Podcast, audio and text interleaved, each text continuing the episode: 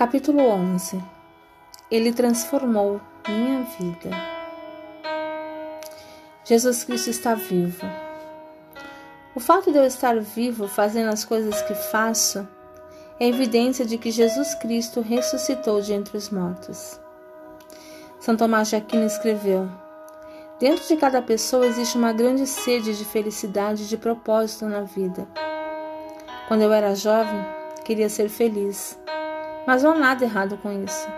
Eu desejava ser um dos indivíduos mais felizes do mundo. Também queria encontrar um propósito para a minha vida. Queria saber a resposta de questões tais como: quem sou eu? Por que estou aqui na Terra? Para onde irei? Mais que isso, eu desejava ser livre. Queria ser uma das pessoas mais livres do mundo. Mas ser livre, no meu entender, não é sair por aí e fazer tudo o que se quer Qualquer pessoa pode agir assim, e muitas estão agindo. Ser livre é ter o poder para se fazer o que se sabe ser nosso dever. A maioria das pessoas sabe o que deve fazer, mas não tem forças para isto. Então, estão em cativeiro. Eu comecei a procurar as soluções de tais indagações. Ao que parecia, todo mundo estava associado a uma ou outra religião Portanto, fiz o que parecia mais certo. Fui a uma igreja. Todavia, devo ter ido para a igreja errada. Alguns leitores devem saber a que estou me referindo. Exteriormente, tudo estava bem, mas interiormente eu me sentia horrivelmente. Ia à igreja pela manhã, à tarde e à noite. Porém, sou muito prático. Quando algo não dá certo, eu o rejeito. Rejeitei a religião. A única coisa positiva que lucrei na religião foram os 25 centavos que eu punha na oferta e os 35 que tirava para o sorvete. E isso é tudo que muitas pessoas lucram na religião. Comecei a ponderar se prestigio não seria a solução. Ser líder, adotar uma causa, dedicar-me a ela e ser conhecido, essa devia ser a solução. Na primeira universidade em que estudei, Vi que os alunos líderes detinham os cordões da bolsa e faziam o que queriam. Então candidatei-me a presidente da turma do primeiro ano e fui eleito. Era maravilhoso conhecer todo mundo no campus e ver que todos me cumprimentavam. Era bom tomar as decisões, ganhar o dinheiro da universidade, dos estudantes, escolher os oradores que desejavam ouvir. Foi maravilhoso, mas acabou perdendo a graça, como tudo mais. E eu acordava na segunda-feira pela manhã, geralmente com uma terrível dor de cabeça por causa da noitada do dia anterior. E minha atitude era: Bem, vamos aguentar mais cinco dias. Eu suportava tudo, de segunda até sexta-feira. A felicidade girava ao redor daquelas três noites da semana: sexta-feira, sábado e domingo. Depois, o ciclo vicioso se reiniciava. Ah, Enganei todo mundo na universidade. Pensava que era o rapaz mais despreocupado que havia por ali. Durante as campanhas políticas, usávamos o lema Happy Days Slow. Felicidade é Joe's. Realizei mais festas com o dinheiro dos estudantes que qualquer outro. Mas eles não percebiam que a minha felicidade era igual à de muitas pessoas. Dependia de minhas próprias circunstâncias. Se as coisas iam bem, eu estava bem. Se as coisas iam mal, eu estava mal. Eu era como um navio em alto mar, sendo jogado de um lado para o outro pelas ondas das circunstâncias. Existe um termo bíblico que define esse tipo de vida: inferno. Mas eu não conhecia ninguém que vivesse de modo diferente, e não achava ninguém que me ensinasse a viver de outro modo ou dar-me forças para fazê-lo. Comecei a sentir-me frustrado. Creio que poucos alunos da universidade e escolas superiores são mais sinceros em sua busca de um sentido para a vida, da verdade ou de um objetivo para a vida do que eu fui. Ainda não encontrara, mas não me compreendera isto, a princípio. Mas comecei a notar, na escola, um pequeno grupo de pessoas, oito alunos e dois professores, na vida dos quais havia algo diferente. Pareciam saber por que criam e em quem criam. Gosto de associar-me com pessoas assim. Não me importa se elas concordam comigo ou não. Alguns de meus amigos mais chegados opõem-se às coisas em que eu creio, mas eu admiro as pessoas que têm convicção. Não conheço muito, mas admiro que conheço. É por isso que às vezes me sinto mais à vontade com alguns líderes radicais do que com muitos cristãos. Alguns dos cristãos que conheço são tão incertos que me pergunto se 50% dos cristãos não estariam apenas passando por cristãos. Mas os componentes daquele pequeno grupo pareciam saber o que queriam, e isso é incomum entre os estudantes universitários. Comecei a notar que aquelas pessoas não se limitavam simplesmente a falar sobre o amor, elas se envolviam com os outros. Pareciam estar sempre acima das circunstâncias da vida universitária. Parecia que todos os outros carregavam um pesado fardo. Um fato importante que notei é que pareciam gozar de felicidade, um estado de espírito que não dependia das circunstâncias.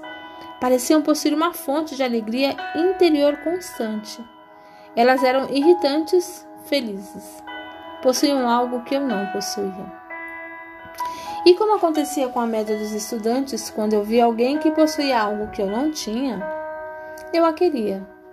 E é por isso que precisamos trancar as bicicletas num campus universitário. Se a educação fosse a solução para os males da sociedade, a universidade provavelmente seria a sociedade mais elevada moralmente. Mas não é.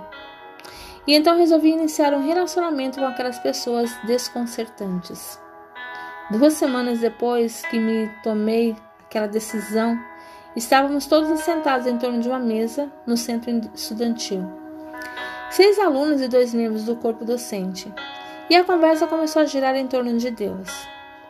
Num grupo assim, quando a conversa toma esse rumo, a pessoa que é insegura tende a exibir uma grande fachada.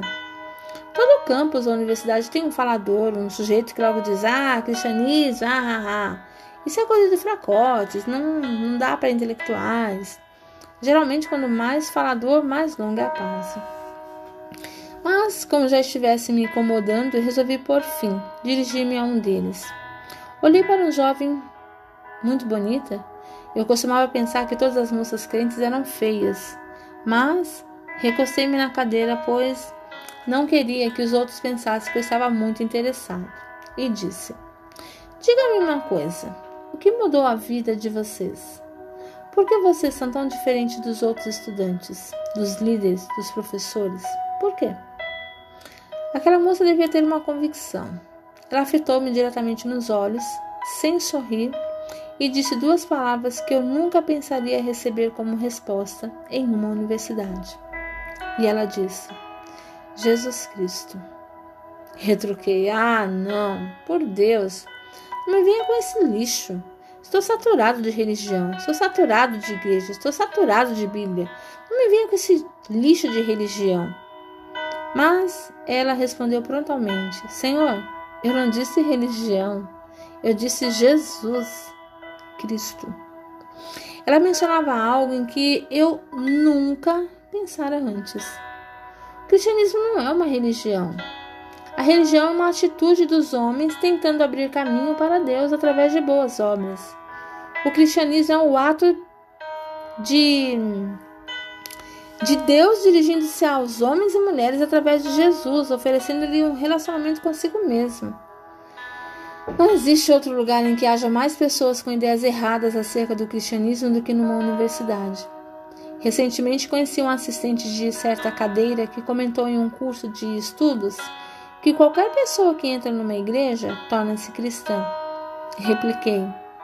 E será que entrar numa garagem o transforma num carro? Não existe a mínima correlação. O cristão é uma pessoa que deposita toda a sua confiança em Cristo. Meus novos amigos desafiaram-me a examinar intelectualmente as alegações de Jesus Cristo como ser o Filho de Deus que ele encarnou e viveu entre os homens verdadeiramente e morreu na cruz, pelos pecados da humanidade, que ele foi sepultado e três dias depois ressuscitou, e que poderá modificar a vida de qualquer pessoa neste século XX. Pensei que tudo era uma farsa. Na verdade, eu achava que todo crente era um dos consumados idiotas, Eu já conheci alguns deles. Sempre costumava esperar que um crente dissesse qualquer coisa em classe para poder arrasá-lo em todos os modos e derrotar o pobre e inseguro crente com golpes fatais. Acreditava que o crente que tivesse um pouco de miolo no cérebro morreria de solidão. Eu não sabia nada. Mas aquelas pessoas me desafiaram várias e várias vezes. Por fim, aceitei o desafio, mas o fiz por orgulho, para refutá-los, o que eu não sabia que era fato. Não sabia que existem evidências que qualquer pessoa pode examinar. Afinal, minha mente chegou à conclusão de que Jesus Cristo deve ter sido quem ele dizia ser. Aliás, em meus primeiros dois livros, minha intenção era combater o cristianismo. Quando vi que não conseguia, acabei me tornando cristão. Agora já faz 13 anos que escrevo acerca da razão porque creio que essa fé em Jesus Cristo é intelectualmente possível. Naquela época, porém, eu me vi a braços com um problema. Minha mente dizia-me que tudo era verdade, mas minha vontade me empurrava em outra direção. Descobri que tornar-se cristão era uma experiência de anulação do ego. Jesus Cristo fez um desafio direto à minha vontade, para que confiasse nele. Deixei-me parafraseá-lo. Olhe, eu tenho estado à sua porta batendo continuamente. Se alguém me ouvir chamá-lo e abrir a porta, eu entrarei. Que me interessava se ele andara sobre o mar ou se transformava algo em vinho? Não queria perto de mim nenhum desmancha-prazeres. Eu não conhecia outro meio melhor de estragar uma festa. Aqui então estava minha mente, dizendo que o cristianismo era verdade, mas minha vontade arrastava-me em outra direção. Todas as vezes que me achava por perto daqueles entusiásticos cristãos, o conflito reiniciava. Se o leitor já esteve cercado de pessoas felizes acerca é, quando se sentia infeliz, compreenderá como aquelas pessoas me perturbavam. Elas eram tão alegres e eu tão infeliz que eu literalmente me levantava e saía correndo do centro estudantil. A situação chegou a um ponto em que eu me deitava às 10 da noite, mas não conseguia dormir às quatro da manhã. Compreendi que tinha que tirar aquilo da cabeça, antes que viessem a perder a própria cabeça. Eu estava sempre de mente aberta, mas não tão aberta que chegasse a perder os miolos. Mas, como eu era mesmo de mente aberta, no dia 19 de dezembro de 1959, às oito e meia da noite, em meu segundo ano da universidade, eu me tornei crente. Alguém perguntou-me: Como sabe disso? Respondi: Foi comigo que tudo se passou. Aquilo transformou a minha vida. Naquela noite eu orei. Disse quatro coisas para estabelecer um relacionamento com o Cristo vivo e ressurreto, que desde então mudou tudo para mim. Primeiramente eu disse: Graças te dou, Senhor Jesus, por teres morrido na cruz por mim. Depois, confesso as coisas que há em minha vida e que não te agradam e peço-te que me perdoes e me purifiques. A Bíblia diz: Ainda que os vossos pecados são como a escarlate, eles se tornarão brancos como a neve. Em terceiro lugar, eu disse a Deus: Agora, Senhor, da melhor maneira possível a mim, abra a porta do meu coração e a minha vida e confio em Ti, como meu Salvador e Senhor. Toma o controle da minha existência. Transforma-me de dentro para fora. Torna-me o tipo de pessoa para a qual me criaste. E a última coisa que disse foi: Graças te dou por entrares em minha vida pela fé. Foi uma fé que não se baseou na ignorância, mas sim em evidências, em fatos históricos e na palavra de Deus. Estou certo de que o leitor já ouviu várias pessoas falando sobre o relâmpago que lhe sobreveio. Bem, comigo não houve nada disso depois que orei. Não aconteceu nada mesmo. Nem tampouco comecei a criar asas. Na verdade, depois de haver tomado aquela decisão, senti-me pior. Senti como se fosse vomitar, fiquei enjoado. Ah, não. Onde você vai se meter agora? perguntava-me. Eu realmente pensava que mergulhara no desconhecido. E eu estou certo de que algumas pessoas pensavam que realmente tal me sucedera. Mas posso afirmar uma coisa: de seis meses a um ano e meio depois, descobri que não o fizera. Minha vida estava transformada. Eu estava num debate com o diretor do departamento de História da universidade e disse-lhe que a minha vida havia sido transformada. E ele interrompeu-me, dizendo: MacDowell, você está realmente querendo dizer que Deus mudou sua vida no século XX? Em que áreas? 45 minutos depois ele disse: Está bem, basta. Uma área que mencionei para ele foi a minha inquietação. Eu sempre estava desinquieto tinha que estar sempre em casa, na casa da namorada, em qualquer outro lugar conversando. Eu atravessava todo o campus com a mente no redemoinho de conflitos. Tentava sentar-me, estudar ou meditar, mas eu não conseguia. Mas, poucos meses depois que fiz minha decisão por Cristo, desceu sobre mim uma espécie de paz mental. Não me compreenda mal. Não estou falando de uma ausência de conflitos ou que eu obtive desse relacionamento com Jesus não foi uma ausência de problemas, mas a possibilidade de fazer face a eles. E eu não trocaria isso por nada neste mundo. Outro aspecto da minha personalidade que mudou muito foi meu mau gênio. Eu costumava explodir só de alguém olhar me atravessado. Ainda trago as cicatrizes de uma tentativa de matar um homem no primeiro ano da universidade. Meu gênio era tão parte de mim que não procurei modificá-lo conscientemente. Certa vez, numa crise, cheguei ao ponto em que iria descontrolar-me, mas descobri que não havia mais tal coisa. Nesses 14 anos, perdi o controle apenas uma vez, e quando aconteceu, aconteceu, passei seis anos penitenciando-me. Ainda outro aspecto do qual não me orgulho muito, mas vou mencioná-lo, pois sei que muitas pessoas precisam ter a mesma modificação em sua vida, e eu descobri a fonte da mudança no relacionamento com Cristo vivo. Esse aspecto de falo é o ódio. Eu tinha muito ódio na minha vida. Não era um ódio que se exteriorizava, mas era algo que eu remoía interiormente. Estava sempre irritado com as pessoas, com as coisas, com os problemas. Com muitas pessoas eu era inseguro. Cada vez que eu conhecia alguém diferente, ela se tornava uma ameaça para mim. Mas havia uma pessoa que eu odiava mais do que qualquer outra: meu pai. Eu detestava até a sombra dele. Para mim, ele era o vagabundo da cidade. Se você mora numa cidade pequena e seu pai ou sua mãe é alcoólatra, então você sabe do que eu estou falando. Todo mundo sabe. Meus amigos na escola faziam piadas acerca do meu pai, bêbado nos bares do centro. Não pensavam que aquilo me magoava. Eu era como certas pessoas, ria por fora, mas por dentro chorava. Eu ia a celeiro e via minha mãe marcada de tanto apanhar, caída sob o esteio das vacas. Quando os amigos vinham visitar-me, eu levava meu pai para o celeiro e eu amarrava lá e escondia o carro e depois dizer aos amigos que ele tivera que sair. Acho que ninguém poderia odiar uma pessoa mais do que odiei meu pai.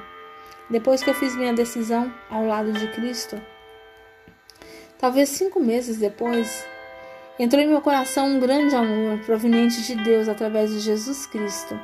Esse amor era tão forte, virou aquele ódio de cabeça para baixo.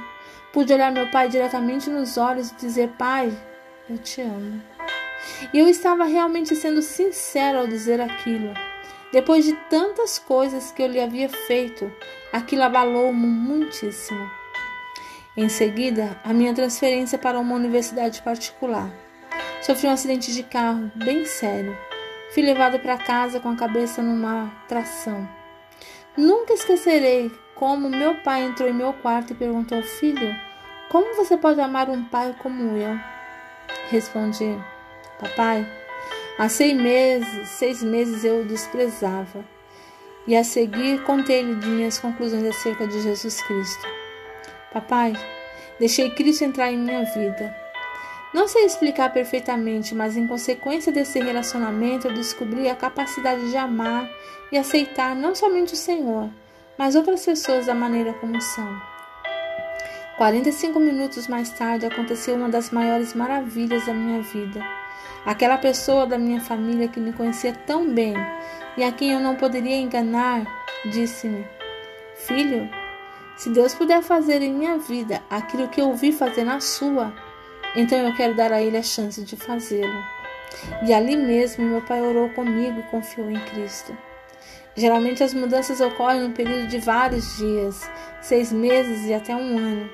Minha vida foi transformada em seis meses e um ano e meio. A vida de meu pai modificou-se bem diante dos meus olhos. Foi como se alguém houvesse estendido a mão e acendido uma lâmpada. Nunca vi uma transformação tão rápida antes. Meu pai tocou em um uísque apenas uma vez depois disso e o levou aos lábios, mas foi só. Cheguei a uma conclusão: um relacionamento transforma vidas.